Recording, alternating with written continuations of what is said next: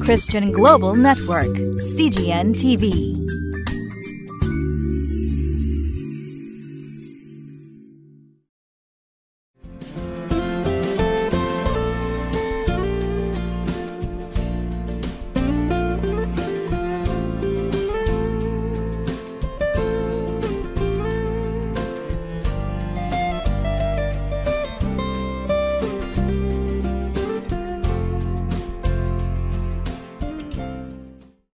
皆さんこんにちは。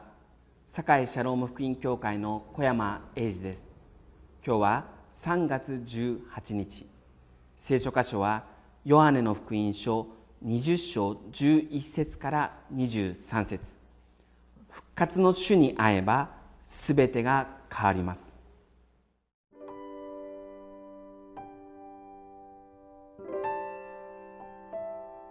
ヨハネの福音書20章。11節から23節。しかしマリアは外で墓のところに佇んで泣いていた。そして泣きながら体をかがめて墓の中を覗き込んだ。すると二人の見つかいがイエスの体が置かれていた場所に一人は頭のところに一人は足のところに白い衣をまとって座っているのが見えた。彼らは彼女に言った。なぜ泣いているのですか？彼女は言った。誰かが私の主を取っていきました。どこに置いたのか私にはわからないのです。彼女はこう言ってから後ろを振り向いた。するとイエスが立っておられるのを見た。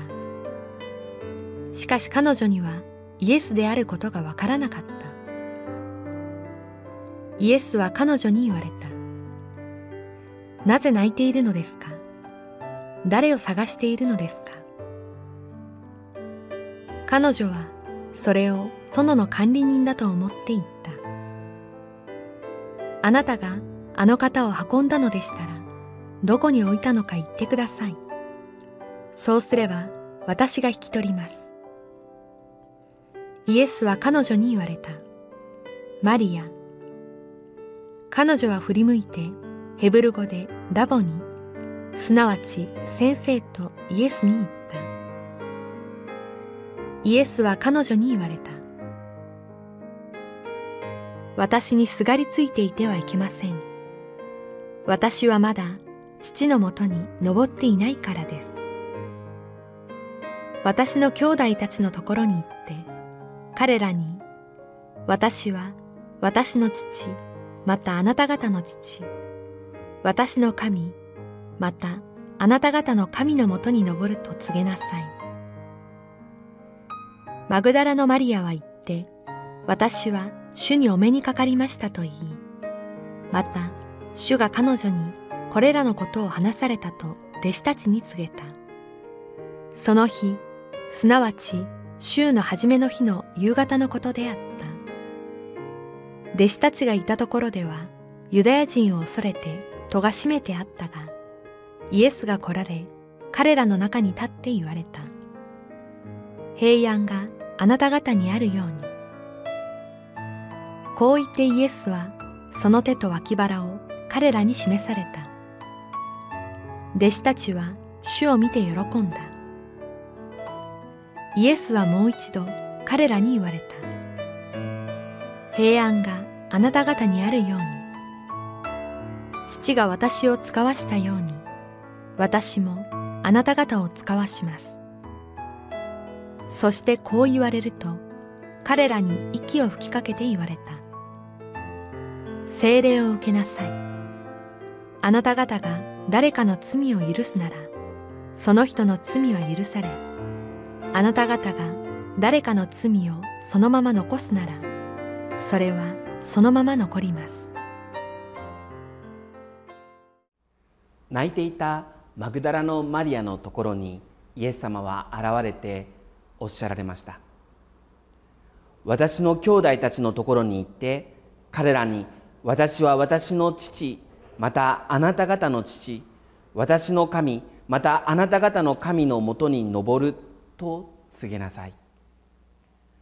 つまりイエス・キリストの最初の復活の証言者として使わされたのはマグダラのマリアでした。当時の人たちがもしイエス様を見たという人々の話をでっち上げたかったならば最初の部分を女性にするということはなかったはずです。リチャード・ボーカム教授がこんなことを書かれています。ほとんど全ての学者たちが指摘するように当時の社会で女性たちは証拠を提供できる証人とは見なされていなかった。女性は男性よりも感情的だと考えられ特に宗教的な事柄に関しては騙されやすく感情にすぐに流されると考えられていた。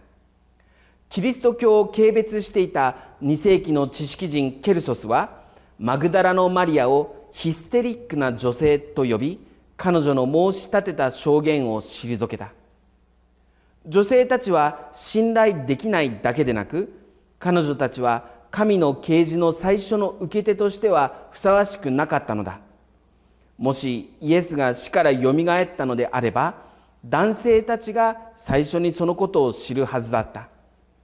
これらすべてのことはイエスの復活物語が単に創作されたのではないことを示唆している。その日の夕方弟子たちが集まっていたところにイエス様が来られて彼らの中に立って話されました。弟子たちはイエス様を見て喜んだと記録されています。復活というのは単に弟子たちの心の中でイエス・キリストの存在が想起されたという意味ではありません。幽霊や亡霊のように弟子たちの前に現れたという意味でもありません。また蘇生した息を吹き返したという意味でもありません。少なくとも当時の1世紀の人々の理解では復活という言葉は死者が死んだ人が肉体を持って再び生きるということを意味したわけです。もちろんこれは科学的に理解できないことであります。なぜならば科学という場合は昨年いろいろと騒がれていましたが再現可能でなければならないからです。イエス・キリストの復活というのは再現可能な話ではありません。もちろんこの世界の終わりにキリストを信じる者たちが死から復活するということが約束されています。しかしイエス・キリストの復活というのは初歩という表現が使用されておりますように特別な出来事であります。ですから私たちはこの復活という出来事を科学的ではなくて歴史的に理解するわけです。科学的に再現することはできませんが確かにどんなに不可解であったとしても歴史上起こった出来事として認識することはできるわけです。空っぽの墓も弟子たちに現れたことも歴史的事実であります。目撃者本人が見たと言っているのですからどうして否定することができるでしょうか。さらにその目撃者たちの世界観が明らかにこの日を境に変えられているという事実を他にどう説明することができるでしょうか。イエス・キリストは確かによみがえられました。よみがえられたイエス様は弟子たちに言いました。平安があなた方にあるように父が私を使わしたように私もあなた方を使わします。そしてこう言われると彼らに息を吹きかけて言われた。精霊を受けなさい。あなた方が誰かの罪を許すならその人の罪は許されあなた方が誰かの罪をそのまま残すならそれはそのまま残ります。あなた方が誰かの罪を許すならという意味は今までとは全く異なった生き方のことであります。今までのやられたらやり返すというような古い生き方ではなくて愛と和解。癒しと希望をもたらす新しい生き方のことであります。ヨハネはこのようなイエスの新しい世界にようこそと言っているわけであります。イエス・キリストの復活のメッセージは天の命がこの地に誕生したという知らせなわけです。そして私たちもこのイエス・キリストにある新しい命に生きるために使わされていると言っているわけです。まさにこの世界で神の国の民として生きるようにあなたは使わされているんですよというわけです。イエス・キリストにある新しい世界をこの世界に指し示していくために使わされているというのです。ある牧師がこのようなことを言っております。イエス・キリストの復活によってもたらされた新しい世界という全体像はわかるけれど問題は今ここで目の前にいる人にどう対応したらいいのかということなのです。できることなら解決を与えてあげたいのです。でも牧師として何もできません。結局祈り神に委ねるのです。解決できないというのは本当に謙遜にさせられます。しかし神にはできます。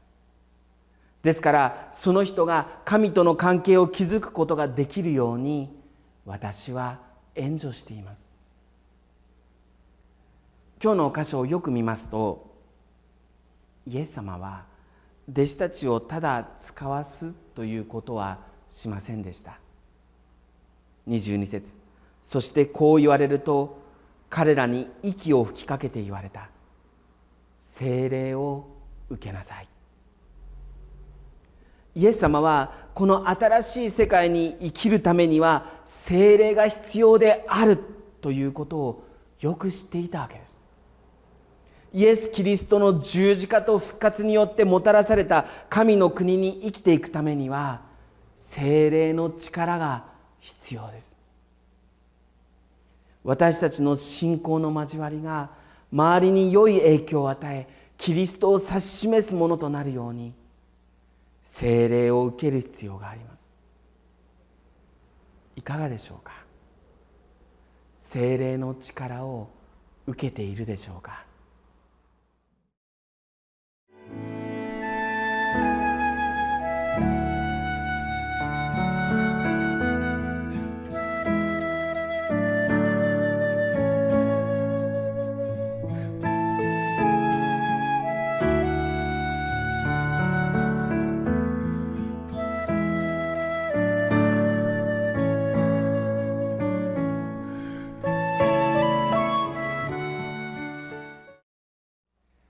イエス・キリストは弟子たちに息を吹きかけて言われました。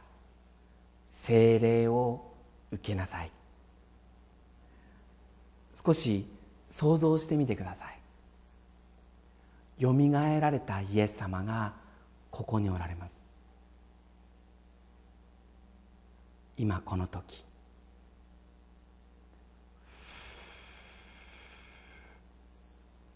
私たちに息を吹きかけておられま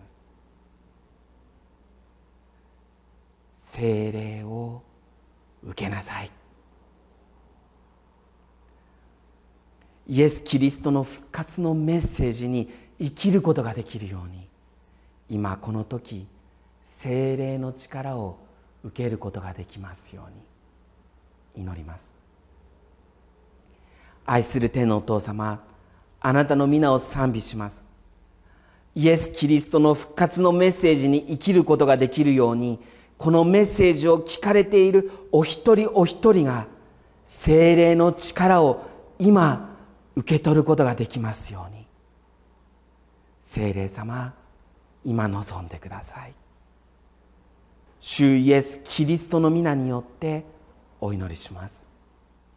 アーメン。